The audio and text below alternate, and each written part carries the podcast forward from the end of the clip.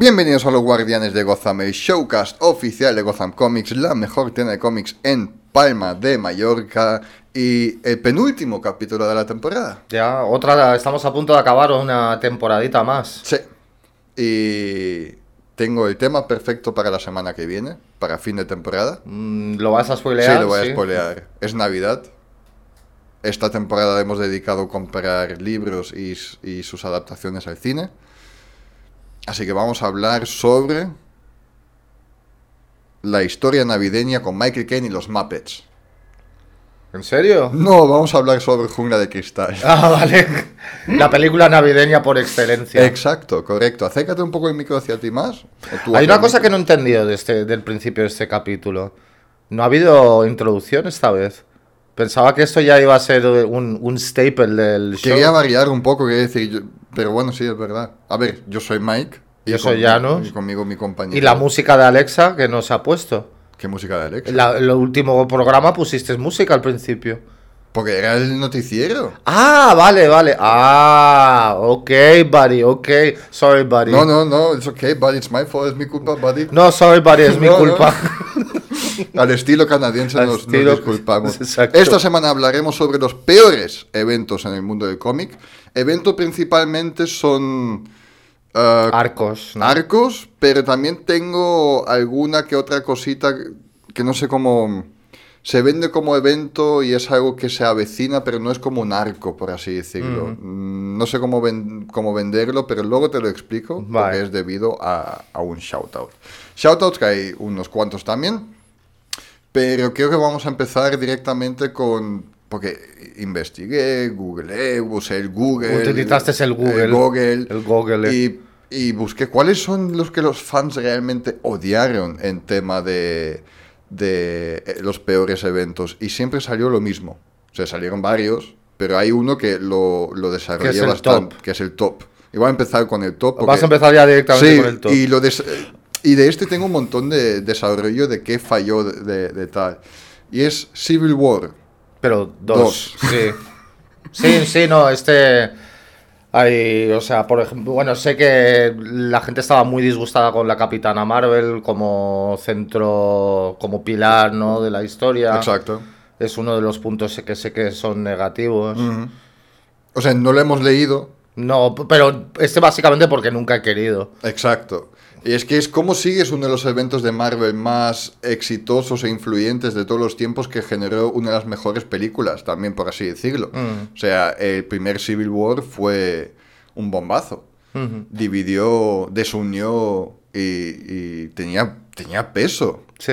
Hasta, hasta mucho más adelante. Eh, es que no lo puedes seguir, pero claro, Marvel dijo eh, dinero más dinero, básicamente. Así que decidieron doblar la apuesta y darnos una imitación de Minority Report, pero con mayas. Minority Report es una película que a mí me gusta, tengo que admitirlo.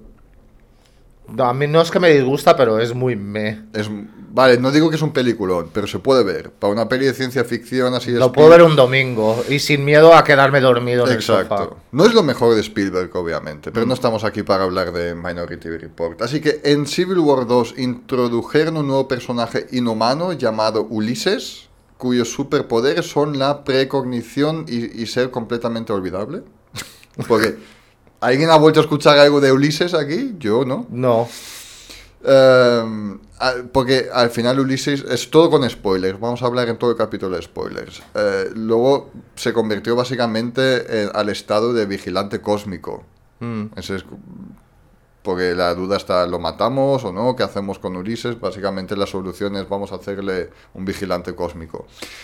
Eh, y bueno, esa es la trama, más o menos. A ver, ¿cuáles son los problemas con War? Bueno, la trama, o sea, creo que un poquito, o sea, la trama gira en torno a este personaje porque ah, creo que la Capitana Marvel quiere tomar todas las acciones a través de, las precogniciones que tiene que tiene este chaval, porque es un chaval, me parece. Sí, es, es un joven, un jovencito. ¿Los inhumanos obtienen sus poderes más o menos a, la adolescencia? Mm, sí por ahí y tienen la ceremonia, les da como el tipo de gas, bla, bla, bla, bla.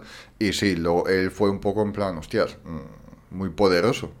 Y después, claro, estaba la, creo que, eh, o sea, la parte, digamos, contraria a la Capitana Marvel decía, no, pues a lo mejor es que es como una una metáfora filosófica, bueno, más que metáfora, es como una, una posición filosófica que a lo mejor las cosas ocurren porque estamos siguiendo lo que él dice. Que si él, si no seguimos lo que el chaval las si no tomamos acciones las, por las precogniciones que tiene el chaval, no van a, no, van a ocurrir. Y eso es como lo que causa el enfrentamiento, si no estoy equivocado. La cosa es que el chaval, si habéis visto Minority Report, si no lo cuento un poco así, porque es todo muy Minority Report, o sea, el chaval prevé el futuro y puede decir, hostias, va a pasar X, o sea, X persona va a matar a tal, Mm, lo podemos prevenir, lo podemos hacer que no ocurra. Y la capitana Marvel dice, hostias, de puta madre, vamos a hacerlo. Y Tony Stark dice, no, mm, dejad fluir las cosas como, como son. O sea, no es justo meter a alguien en, la cárcel para algo que... No ha hecho todavía. No ha hecho todavía, pero lo pensó hacer o lo iba a hacer. O a lo mejor ni siquiera ayer no pensó hacerlo y mañana sí. Entonces, ¿cómo vas a meter a alguien así en la cárcel? Es, un tema muy... Es un buen tema. Sí, pero mal desarrollado, seguramente. Mal desarrollado y también diría yo que mal desarrollado en Minority Report, en un cierto punto de vista, porque se convierte al final un poco en una peli de acción y tal, pero lo, podía, lo podías profundizar bastante, bastante ese tema. Eh, problemas con Civil War 2. Uno de ellos es muertes prematuras inesperadas. Querían hacer, obviamente, con, esto shock. Lo mismo que con el primer Civil War. En plan, necesitamos momentos fuertes para que todo esto cambie. Uno de los momentos más desgarrados de, la, de Civil War 2 fue la muerte inesperada de War Machine a mano de Thanos. Fue una batalla que también hirió de muerte a She-Hulk. Uh, este fue un giro inesperado de los eventos que sucedió muy temprano en el evento. War Machine y Hulka fueron y son dos personajes favoritos de los fans. Fue un momento impresionante, pero sacrificarlos de tal manera para servir a la historia por valor de impacto fue vacío en el mejor de los casos. Eh, no, no me parece bien que los hayan matado. Como así sin más. Es que es un muy sin más, ¿me entiendes? Para, para que la gente de los primeros números ya digan, hostias, aquí hay mm, pilares fuertes que se están destrozando. Es para enganchar al lector y no matar tampoco uno de los grandes grandes, sino algo en medio. Sí, un mid-tier. Sí, en plan, bueno, Hulka y bueno, War Machine, ¿a quién le interesan? War Machine luego al final, spoiler, ha vuelto de los muertos también. Todos acaban volviendo de los muertos. Sí, no, porque empecé a leer de Dan Scott, creo que es, la serie mensual de Tony de Iron Man, y ahí ha vuelto. Con sus propios problemas, en plan, no quiere volver a meterse en una armadura, tiene post sí, PTSD, eh, exacto. claustrofobia, yo qué sé, sí. Otra de las cosas que los fans criticaron mucho es la lógica de Tony Stark, porque la Capitana Marvel está a favor de la idea, mientras que Iron Man estaba en contra, ya que se sentía que era inmoral. El problema con eso era que parecía opuesto como debería haberse sentido acerca de la situación. Iron Man siempre ha sido futurista buscando cualquier tipo de nueva tecnología o ventaja. Que él se opusiera al uso de este nuevo recurso simplemente no tenía sentido.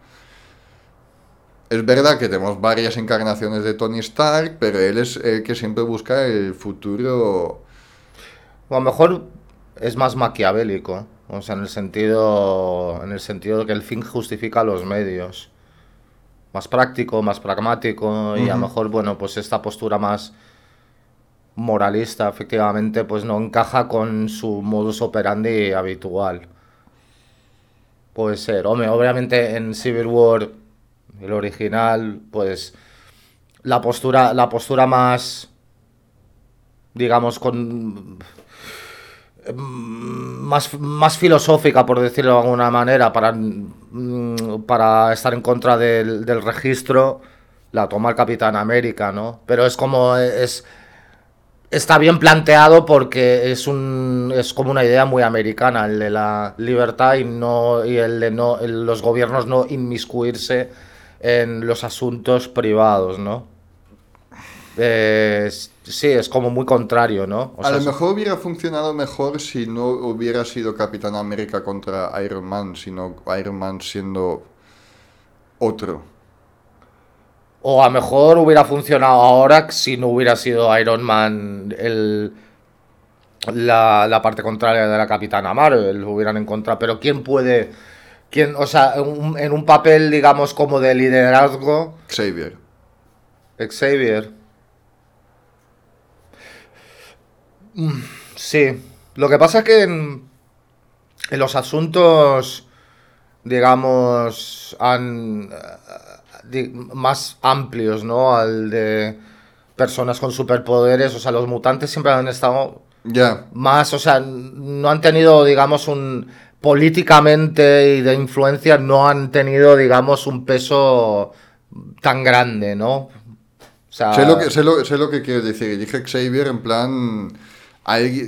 O sea, alguien que tuviera, que pudiera tener una filosofía que sea contraria, más moralista. Sí, no, entiendo perfectamente, pero como contrapunto a esa idea es que no, o sea, le seguirían los mutantes, pero no sé si, digamos, unas em, más a, nivel, pues eso, gubernamental, estructural, si todos los superhéroes se, se, se pondrían detrás suya porque es como más peligroso estar detrás de del líder mutante, ¿no? No sé cómo... No sé en este caso a lo mejor Xavier... Y, te dije que Xavier... O sea, dije Xavier sin pensar en todo lo que tú estás diciendo, en lo que viene con la responsabilidad, sino con alguien que simplemente me pega mejor que Stark moralmente. Sí, sí, sí, sí, sí, absolutamente. Y a lo mejor en este caso Xavier no representando del todo los mutantes, sino más bien los Illuminati.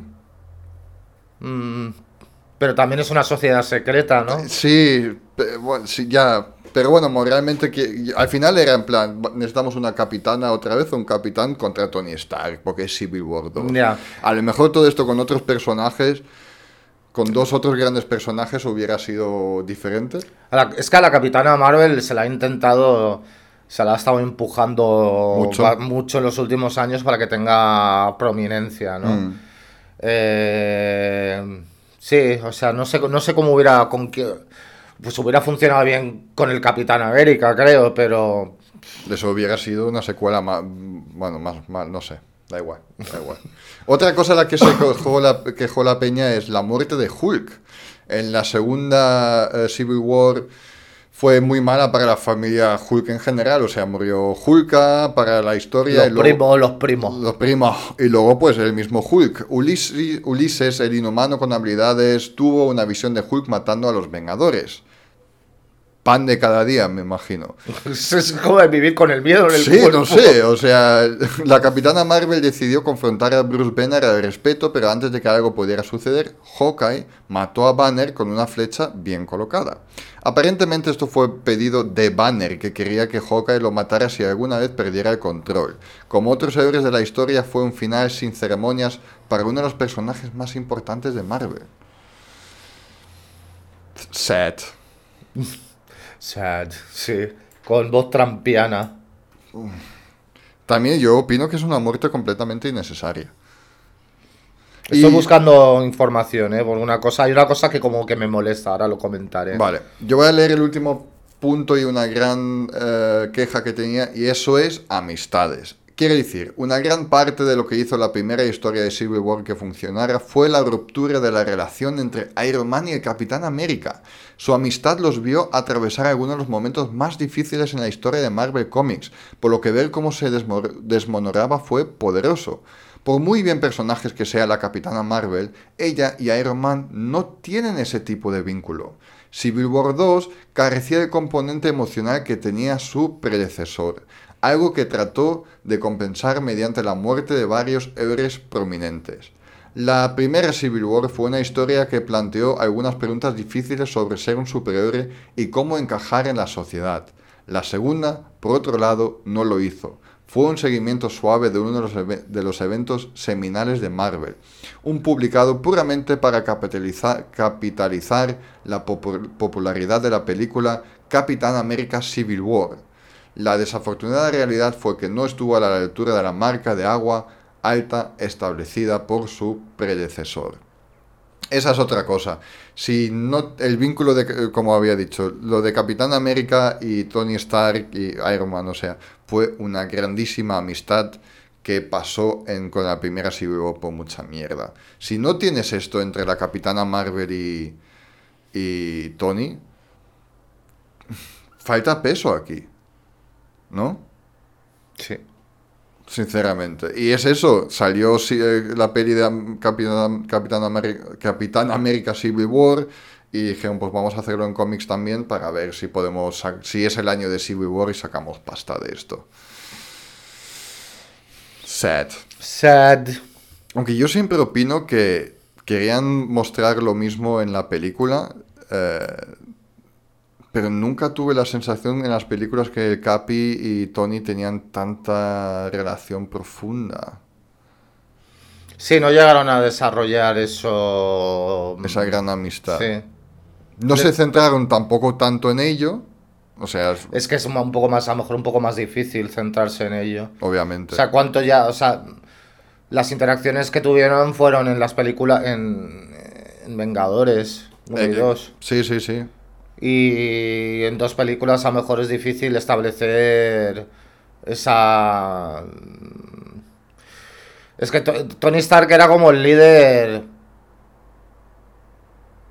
en plan de organización y a lo mejor Capitán América en plan de ah, moral, ética, etcétera, pero bueno, es que se hubiera necesitado más horas juntos en pantalla para poder establecer, digamos, una entre comillas, amistad barra rivalidad que después se hubiera plasmado bien el fuerte en la película. Pero alguna escena, yo que sé, puedo decirte, yo que sé, en Era de Ultron, donde los vías en algún bar o algo tomando una cerveza, que vías que, ah, vale, mm. no lo vemos siempre, pero ahí hay una amistad. Nunca lo tuvimos en el, en el universo cinematográfico. Tampoco te lo querían vender tanto en Civil War como que hay una Ahí lo jodieron, bueno, eh, digo, ahí el punto fuerte era Bucky y que mató a los padres de, de, Stark y que el capitán no se lo dijo para hacerle el peso fuerte, pero ya está. Pero bueno, tampoco es que se centraran tanto en esto, eran otras cosas. De los otros eventos que me refería que no sean arcos, son eventos como el DC Renacimiento, un reboot esto ya tú controlarás más esto, ¿no? Entonces, el DC Rebirth era, primero teníamos el problema del nuevo 52, porque muchos fans no estaban bastante entusiasmados con lo que pasó ahí, en plan, vamos a hacer todo nuevo, todo desde cero, Grant Morrison contando un Superman que es más borde, bueno, Grant Morrison haciendo Superman y, todas esas cosas, que no sea All Star Superman. Pero bueno, eh, en 2015 aproximadamente, al mismo tiempo que Marvel lanza Secret Wars, DC lanza su esfuerzo de reinicio del multiverso con Renacimiento en un intento de revitalizar sus títulos plegados de personajes de Watchmen en el universo principal. Mm, eso no fue desde el principio, siempre había como unos pistas en plan, oye, mm, luz azul, ¿qué es esto? Alguien nos ha creado, vuelve Wally West. Pero si bien comenzó con fuerza, el evento pronto perdió impulso ya que se extendió por demasiados títulos durante un periodo de tiempo demasiado largo. De hecho, DC acaba de concluir el segundo acto, eh, bueno, se acaba básicamente hace nada, Doomsday Clock, que ni siquiera vamos a tocar Doomsday Clock porque es otro tema. Y, al final, nanay, o sea, Doomsday Clock iba a traer cambios al universo DC, pero al final se está, creo que, categorizando como un evento aparte, que a lo mejor ni siquiera es canon, pero solo lo que nos conviene. Y... Pero eso lo han. Los está sucediendo a través de su uh, lanzamiento, ¿no? Ahora es cuando dicen esto. No era lo que se decía mm, antes. No. No, no, iba a traer todas grandes consecuencias. Una lucha de Doctor Manhattan con Superman iba a traer sus consecuencias, pero mientras que estaban luchando de eh, Superman y Doctor Manhattan, en la serie mensual de Superman ni mención ni pasó nada de esto. ¿Ves esto? Vamos a ver. Y tú a lo mejor, no sé si te... Pero ¿cómo puede luchar Superman contra Doctor Manhattan? Es que no tendría que... O sea... Ya, o sea, es que ya... Eso demuestra y por eso me... A veces, o sea lo. El, o sea, el poder del el plot power que tiene Superman. Porque realmente, si te pones a pensar. O sea, el Doctor Manhattan es prácticamente Dios. ¿Cómo va, ¿Cómo va a luchar Superman contra Dios? Si recuerdo bien, y lo leí hace poco, y las 12 grapas del tirón, y ya lo tengo bastante olvidado, por algo será. Ya. Doctor Manhattan más o menos se dejó. Se dejó, pero mientras que se dejó, dijo le dejo porque él es tal, él necesita establecer cierto orden en, en, este universo, dándole, por ejemplo, dándole básicamente el con... Se queda tranquilo Doctor Manhattan, diciendo yo puedo hacer otras cosas e irme, estará él eh, cuidando del universo. Y luego está lo del hijo de Doctor Manhattan, que es otra historia. No, Dios. Eh, el DC Rebirth entonces empezó fuerte, pero luego también teníamos el evento de la chapa, que es que la chapa de Watchmen, bueno, del comediante aparece en la Batcueva. Era también un gran evento. Pero hasta dentro de dos años después no llegó Doomsday Clock. O sea, la gente ya se ha ido olvidando completamente. Iba a haber, el plan era que siempre durante títulos apareciera esta, eh, un, algo, un easter egg, ¿sabes? Pero al final había Doomsday Clock que llevó los personajes de Watchmen un rato al universo DC y al final se fueron también otra vez, así que no había fusión al final ni nada. Alan Moore, menos mal que no haya leído esto. O sí lo ha leído. O sí lo ha leído y le gusta en secreto. Dice, oh sí, oh sí. no creo. Con la mala baba que tiene. Vale, volvemos a eh, Marvel con Inhumanos contra los X-Men. Un evento que en los tiempos oscuros, antes de que Disney comprase eh, Fox y parecía que no había esperanza para que la franquicia de X-Men saliera en, en, el universo cinematográfico, eh, hicieron uno de los movimientos más inteligentes, mezquinos de la historia. Marvel intenta especialmente matar y archivar a los personajes de X-Men y los Cuatro Fantásticos.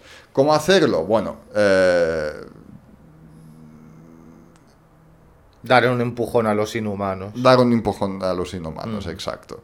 Porque inhumanos entonces, en aquel entonces sí que eh, ya era parte de Marvel Disney y tuvo esta serie de televisión.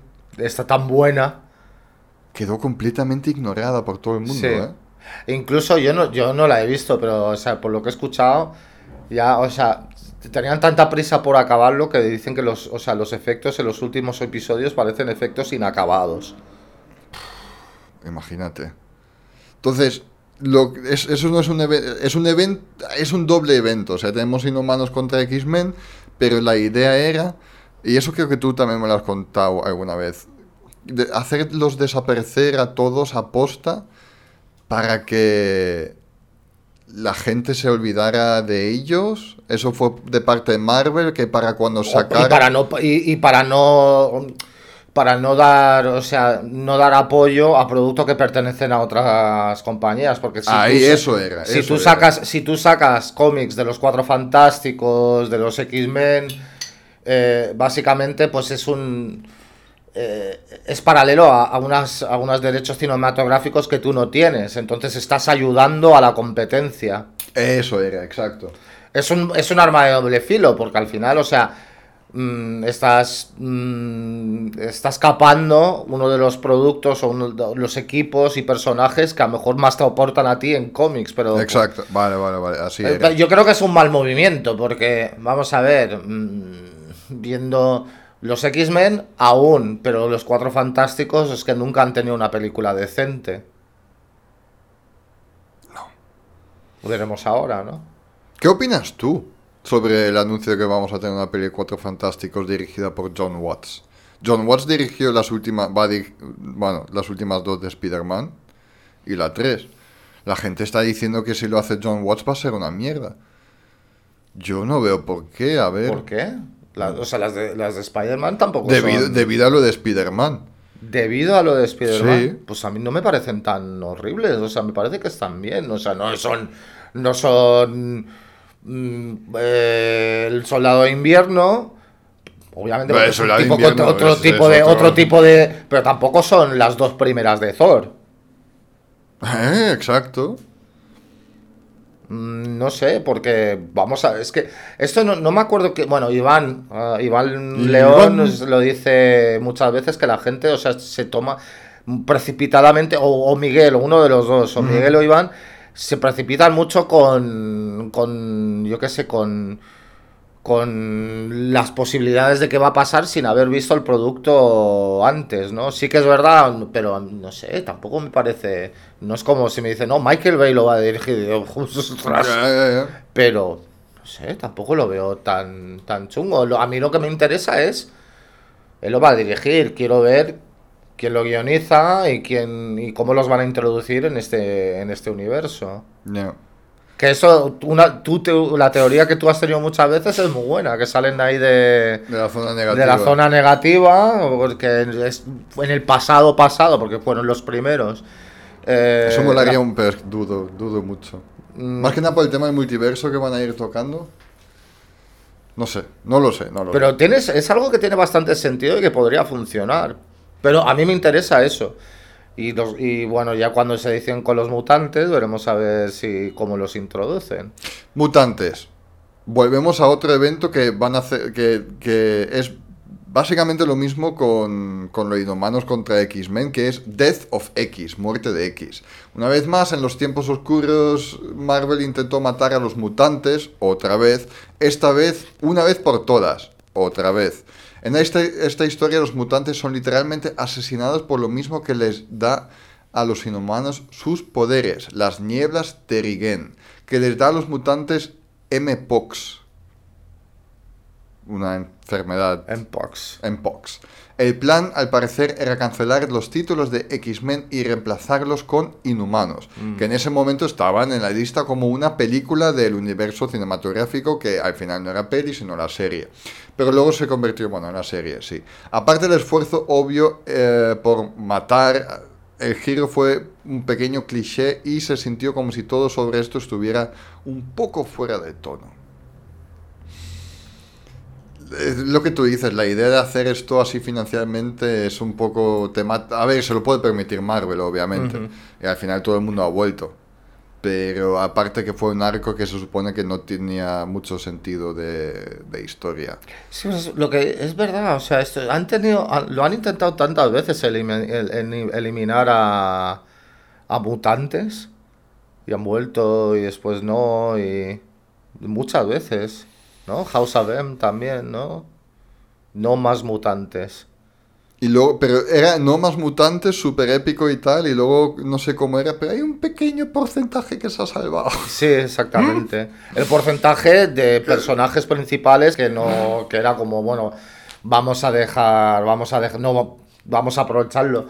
Puedo entender que se hiciera una vez, o sea, era porque la verdad es que ya se había creado tal elenco de cantidad de personajes que es como, bueno, están en desuso y bueno, se les puede, se les puede matar, ¿no? Pero bueno, es que también el problema es que después a lo mejor para se van creando más y más y más, ¿no? O sea, se recicla el... Cuando hemos hablado de po- mutantes poderosos, pues habían, es que claro, empezó ahí mm, a salir y salir, y, y algunos una vez porque convenía para la historia y nunca más. Entonces era como una limpieza.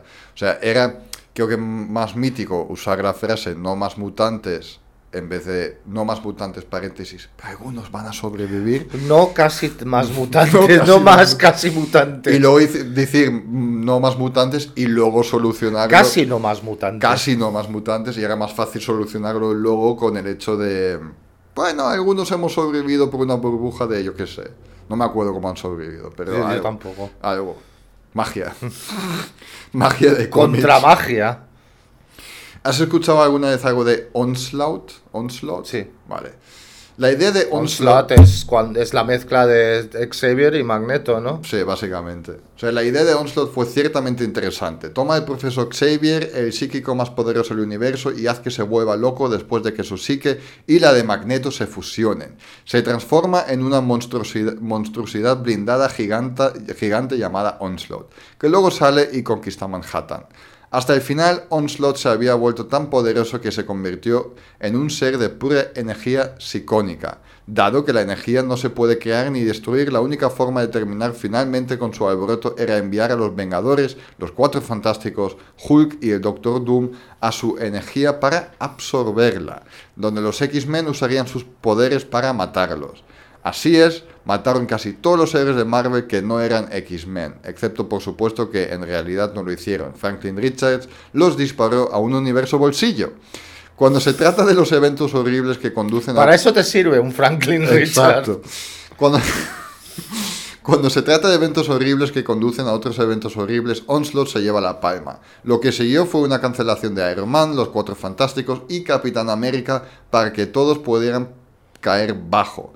Heroes Reborn, que fue lanzado por los ex competidores de Marvel Jim Lee y Rob Liefeld, que habían regresado de trabajar en Image. Los lectores odiaron este evento y les gustaría olvidar alguna vez que sucedió. Todo lo de eh, eh, Heroes Reborn es, es un capi en sí, que vamos a hacer algún dado, porque ¿Pero odian Heroes Reborn o la saga de Onslaught? O Ambos. Ah, los combinados. Combinados. O sea, empezó con Onslaught, que llevó a muerte de Tal, y luego que el Heroes Reborn de Jim Lee y Rob Liefeld. Es que hay, que tener mucho cuidado, pues eso, con crear personajes. Hay que crear los poderosos, pero no tan poderosos que después no, no puedes utilizarlo porque como, ¿qué cojones haces con ellos? Por eso me gustó, dejé de seguir al final la serie mensual de Los Cuatro Fantásticos, pero me gustó lo de Franklin Richards, que le están quitando poco a poco los poderes, porque es too much. Un evento que no sé si tenemos que entrar mucho en ello, pero es One More Day, un día más, de Spider-Man. Tantas veces ha hablado de él. Tía May muere, todo va mal para Spider-Man, así que Spider-Man decide... Eh, porque su, identidad es pública, decide hablar con Mephisto, Mephisto y decirle, oye, deshaz todo esto, y dice, vale, pero todo tu matrimonio con Mary Jane ya no va a existir. La gente, las gentes no les gustó absolutamente nada. También porque a lo mejor estaba muy mal ejecutado. Pero era para... metieron a Spider-Man por la revelación de su identidad con Tony Stark un poco en, un, en una esquina. Así que, sí. Quedándonos con, con Spider-Man, la saga Clone. Clone Saga del 94 se considera comúnmente como uno de, si no el peor evento en la historia de la industria. La historia presentó a Ben Reilly, el clon de Peter Parker, junto con varios otros clones, incluido Kane, porque eso es lo que más necesitaba Spider-Man, clones. De todos modos, la mitad de la historia se reveló que Peter era el clon real y que Ben era el Peter Parker original. Luego se reveló que Peter era, bueno, Peter y que todo el giro había solo orquestado por Norman Osborn, resucitando como medio para destruir la determinación del trepamuros de continuar como Spider-Man. Ahí se rajaron. Yo creo que esto es un poquito una historia paralela a la última trilogía de Star Wars, según es, mi, ¿Eh? es mi teoría. Cuenta, cuenta esa teoría. Bueno, o sea, mi teoría es que, bueno, digo, eh, eh, el de Last Jedi, el último Jedi, o sea, obviamente fue muy polémica y tal, eh, y que, o sea, la tercera, la tercera película de la trilogía iba iba a estar, digamos, iba a ser una continuación de The Last Jedi, pero como había una crítica tan mala, dijeron no, o sea, descartamos este, el guion de la tercera y vuelve JJ. ¿Memba? Sí, sí. Y vamos a rehacer todo el guion de la tercera para contentar a los, a los fans. Y al final, o sea, que estuvimos hablando así en privado, al final casi estoy odiando más la Rise of Skywalker que de las Jedi. Porque me parece que está hecho demasiado. Es demasiado eh, evidente que es un fan flick, o sea, que se ha hecho completamente con todo para gustarle a, a los hardcore fans. Y a lo mejor me hubiera, hubiera preferido ver qué es, cómo se hubiera desarrollado la historia se- según la idea de Ryan Johnson que, que- que me tomen por tonto. Pues si quieres... Ent- entonces, Spider-Man, esto es un poco cu- cuando hacen el. Cuando desvelan que, que Ben es realmente el original y Peter es el clon, pues hubiera, hu- hubo un tal backlash del fandom, o sea, la gente se cabreó tanto que tuvieron que, que echarse para atrás. Igual que la nueva trilogía de Pero lo dijimos, lo dijimos hace poco también, el problema era que iba a ser un arco y se convirtió en dos años. Sí. Porque eh, la gente le pareció interesante, y no digo que sea mala, o sea, es interesante la idea, pero han dicho, venga, y más, y más, y más, y dos años, y habían grapas que a lo mejor no pasó nada, excepto una pista en una viñeta o algo así, no sé qué, no sé cuánto, y luego se hicieron un puto lío, un puto lío. Em, Secret Wars 2 de 1985. Cuando el evento cruzado de Marvel Secret Wars llegó a los kioscos en el 84 fue un gran éxito. Los, le- lo- los lectores pudieron ver a los héroes y villanos de la Tierra transportados a Battle World para enfrentarse en una batalla definitiva entre el bien y el mal. Detrás de todo esto había una entidad llamada el Beyonder, un ser de poder infinito. Fue una historia rica en personajes escritas por Jim Shooter con un gran arte de Mike Zeck. Eh, Secret Wars 2 salió el año siguiente y contó con The Beyonder, quien decidió venir a la Tierra para aprender lo que significa ser humano. La historia fue mal ejecutada y poco impresionante. Es una buena palabra para describirlo. Aunque fue escrito por Shooter, cuyas historias generalmente atraen al lector, esta nunca realmente resonó. Incluso llamarlo Secret Wars 2 no tenía mucho sentido. Claramente se tituló de esa manera solo para capitalizar, capitalizar el éxito del primer evento. Puede que le hubiera ido mejor si se hubiera titulado Beyo- Beyonder en lugar de implicar una conexión más allá de este personaje. Pero eso no es lo que decidieron hacer y terminó con un crossover. Me. Sí, o sea, se nota totalmente que es para capit- capitalizar y, y un año después, o sea, tienes un tienes un arco tan bueno, importante, trascendental, no sé cómo, cómo prefieras llamarlo, como es el, el Secret Wars 1, el, el- el original, el bueno. Y lo- perdón, luego hay Secret Wars 2, 2 de Jonathan Hickman que sale. Tú, Sí, lo hemos hablado la semana pasada que va a salir el integral y ese dicen que es muy bueno. Ajá. Porque junta el universo Ultimate con 616. Ah. Tiene, eso sí que tiene buenas críticas. Disculpa por No, no, no, no, no, sí, no, correcto. Y, y que es justo una, es que no han, no han esperado, han esperado un año o menos para, para sacar el Secret Wars 2, o sea, el 2, no sé. De Hickman es que escucho cosas muy contrarias. Una gente, algunos dicen que es la hostia, otros dicen que es... uf. O sea, los mutantes, ahora el, el- el arco que lleva últimamente de los mutantes dicen que es muy bueno, pero los cuatro fantásticos, oigo que lo ponen de vuelta, los cuatro fantásticos de Hickman. No tengo ni idea. Estoy solo es- deseando que salga algún integral de, de Hickman de, de, X-Men. House of House of X. Los que están saliendo ahora. Sí, de sí, los actuales. Porque dicen que es buenísimo. Eso dicen, pero, pero otra gente me dice, vale, sí, es que, eh, es que los mutantes haces cualquier cosa y... Que hay poliamor entre Jean, Cyclops y Lobezno. Poliamor.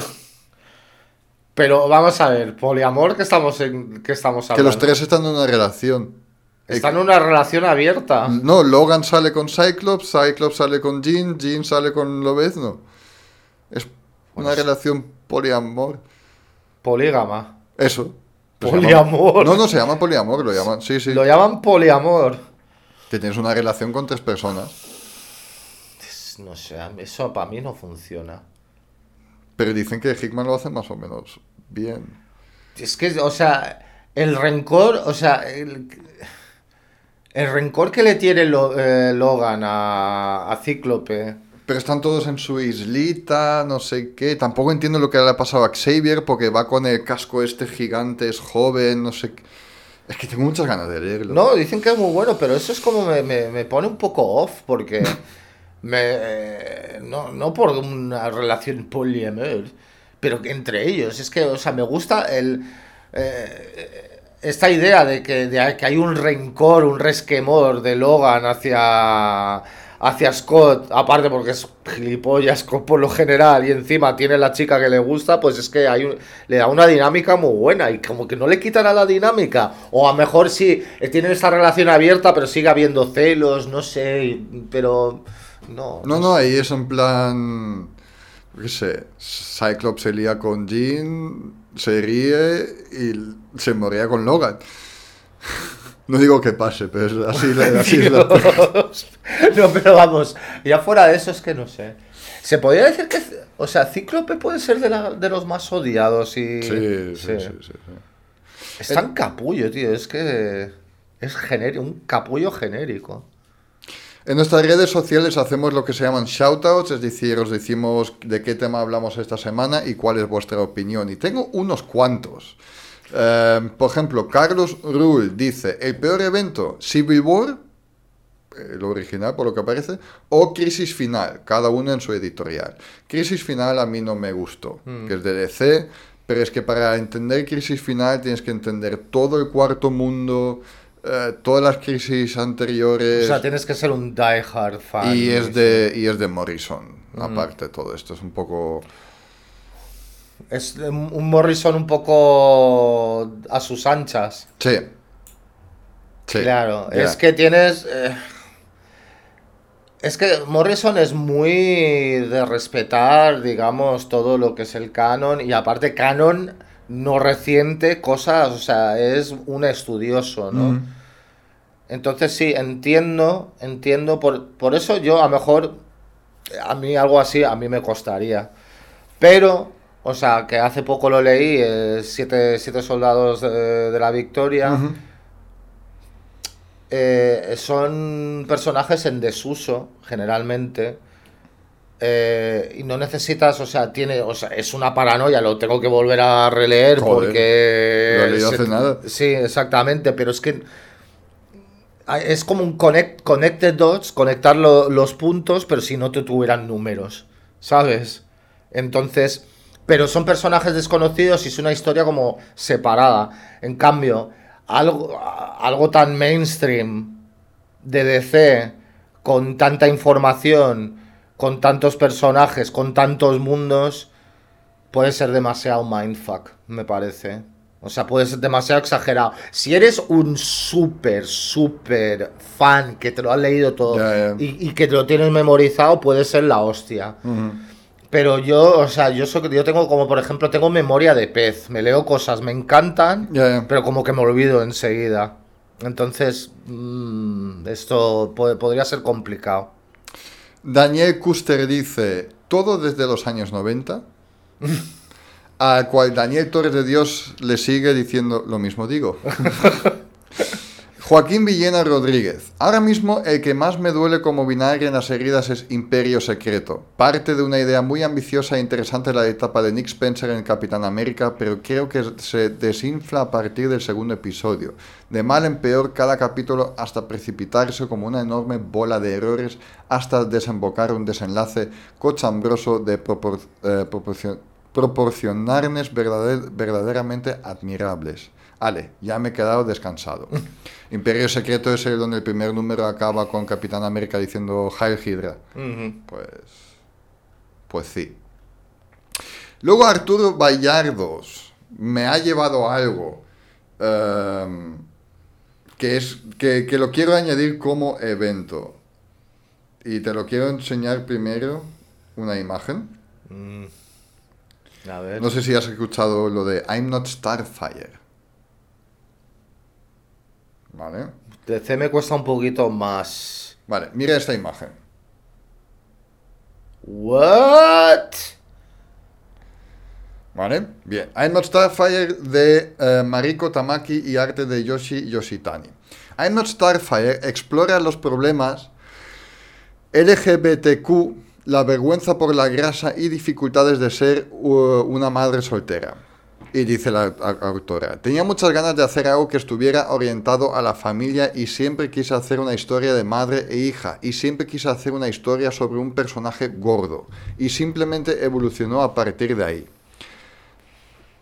Que por cierto, la hija de Starfire en la imagen que te enseñé es básicamente la autora, físicamente. Dijo la autora Mariko Tamaki a Entertainment Weekly. Tamaki aprovechó la oportunidad de escribir un libro sobre una madre y una hija que son literal y figurativamente de diferentes planetas.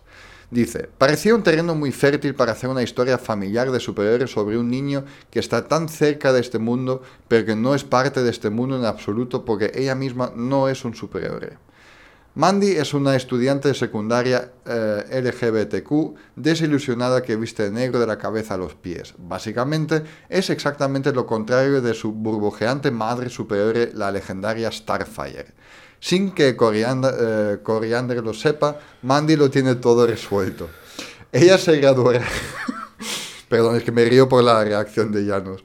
Ella se graduará de la escuela secundaria evitará la universidad y se mudará directamente a Francia. De hecho, está tan segura de sí misma que abandonará sus exámenes SAT. Mandy comienza a adivinar eh, este plan infalible cuando la emparejan en clase con Claire, una chica a las que ha admirado desde lejos. El título de la novela gráfica sirve como declaración mientras que Mandy intenta encontrarse a sí misma y superar el legado de su madre, Teen Titan. ¿Por qué? O sea, la historia. Nada contra la historia. Ah, Pero- Yo sí, pero bueno. ¿Eh? Yo sí, pero bueno. ¿Por qué hacerla la hija de Starfire? De repente. Pues precisamente para hacer un contrapunto de mm, mi madre es súper guay y tal, y yo soy la, la gótica emo el, LGBTQ, que no quiero, que soy totalmente diferente, quiero que no se me asocie con, con mi madre, que es súper guay, está todo buena, etcétera, etcétera. Ah, yo esto lo he dicho en otra, otras, otra- otras veces. Eh, DC y Marvel es, son muy amplios y pueden hacer. O sea, no hay que. No voy a decir, oh, DC es una puta mierda. Por, por una sola historia, ¿no? O sea, se va a DC a la mierda. Oh, con esta. No, o sea, porque lo he visto en, en otros youtubers que es como si fuera un cataclismo y que, que es el fin del mundo. No lo es. Entiendo que tiene que haber em, producto para absolutamente todo el mundo. Eh, pero es que esto es súper minoritario y, y es como... No sé, a lo mejor sí, soy todo, soy un gen, no- soy un Gen Xer, no soy un millennial ni generación Y, a lo mejor es una cosa que no me, que no, que no me toca demasiado y, y no lo comprendo. Pero es que me parece con una- unas historias así, con un trasfondo, o sea, de, una forma de transmitir el mensaje como muy negativo, ¿no? Con un, o sea, un trasfondo muy negativo. Eh, no sé, no me, no me llama para nada la atención. ¿Y por qué ponen pues, que es la hija de Starfire? Porque quieren que sean com- como la noche y el día. Ya, no, obviamente, pero yo creo que la idea y tal lo puedes vender como una historia de un...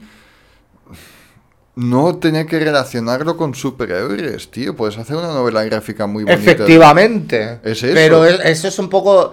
es- Que una vez, perdón, no tenemos nada en contra de, de- de toda Mm. la comunidad y todo eso. No es absolutamente eso, sino es cómo lo, lo, lo venden, básicamente, Mm. ¿no? Lo que es más, más molesto.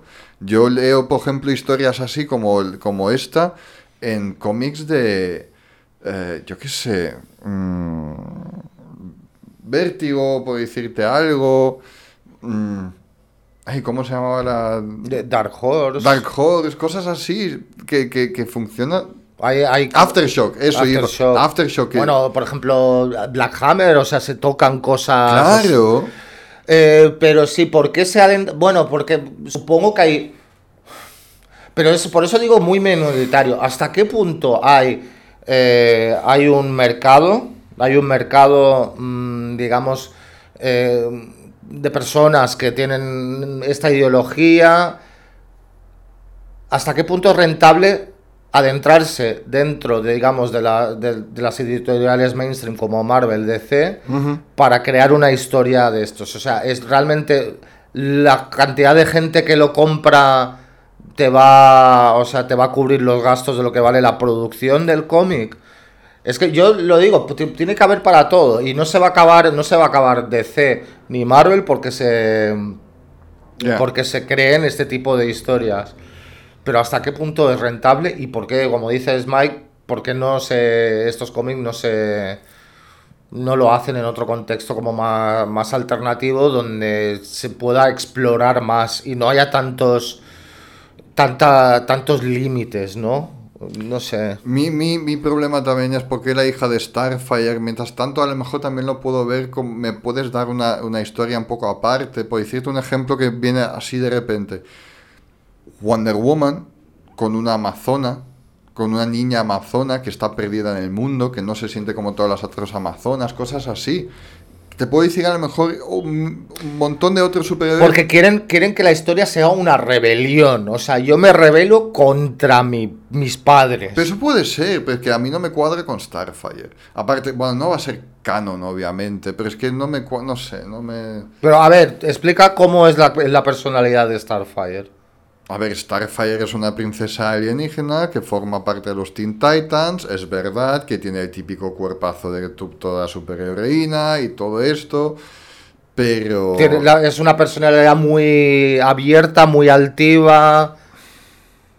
Por eso, Que exactamente. para hacer completamente lo contrario. Efectivamente, y ser una rebelión contra la generación de tus padres. Por, lo hace es totalmente a propósito. Totalmente a propósito. Mm. Es como es. eh, es buscar como la. Es que no me sale otra palabra, pero la destrucción, ¿no? De, de la realidad que, que te precede. Y ese contrapunto. No tendría sentido si fuera un personaje. eh, si la hija fuera hija de un personaje que tuviera unas características parecidas. Mm, No ten- tiene sentido que sea totalmente diferente. Ay, yo no soy como mi madre para nada. Y es un poquito esta, esta lucha, y no digo de todos, obviamente, no, pero digamos de, de la, del ala más progresista, por decirlo de alguna manera, más de, de la izquierda, de, del Gen Y, e incluso de los millennials. Por eso digo, como Gen Xer, mm, es como no acabo de... Y los Gen Xer fuimos los primeros en re- rebelarnos contra nuestros padres, que eran los baby boomers. Bueno, tú también, Sí, sí, sí, sí. tu padre es baby, baby boomer, pero no sé, esta, eh, hay una... Es como muy agresivo, ¿no? Este, este tipo de historias. Y por eso digo que a lo mejor se podía plantear de una forma un poquito de... Con una, con una óptica más positiva y no tanto de querer joder, por decirlo de alguna manera. No sé, así lo veo yo. Pues Arturo Vallardos, gracias. Solo ha posteado la imagen y con esto nos has dado Sí, ya casi bastante 10 tema. minutos de, de programa. Muchísimas gracias. Pues nada, estos fueron los peores eventos en el mundo del cómic según fans y... No me fío tanto de críticos, más de fans. Me fío más de fans. Nosotros somos los que gastan el dinero en ellos, ¿sabes? Sí, aparte que ya cada vez más los críticos hay una agenda detrás de muchos, eh, muchos críticos. Es que, por, por ejemplo, yo ya mm, no me fío de una reseña, yo qué sé, por decirte algo que es IGN, IGN, cuando te dan una reseña de cómics, videojuegos o películas, mm, porque los pagan seguramente, Sí. más fácil. Prefiero- Más o menos hay sí. Cada uno tiene su youtuber de confianza, por así decirlo. eh, y si lo conoces bien, sabes si son De patrocinados, de qué picotean, pico- sí. exacto, etcétera. Así que esto fue buscado por críticas de, de fans, por números de ventas. Y espero que os haya gustado entonces este capítulo. Estado interesante. Mola, pero a veces, o sea, irrita algunas cosas. Claro, lo último te ha gustado más. Con eso nos despedimos avisándoos de que tenemos redes sociales, página de Facebook y Instagram buscando los guardianes de Gotham y Gotham Comics tiene su blogspot gothamcomicsmayoka.blogspot.com y su página de Facebook, Facebook Gotham Comics. El mejor sitio para hacer vuestras compras navideñas. Sí, no lo olvidéis. exactamente. Exacto. Alexa, pon música navideña. Villancicos en Spotify. Tengo una Alexa y me encanta. Así que con esto nos despedimos para esta semana. Y volvemos la semana que viene con temporada final, fin de temporada. Chao. Chao.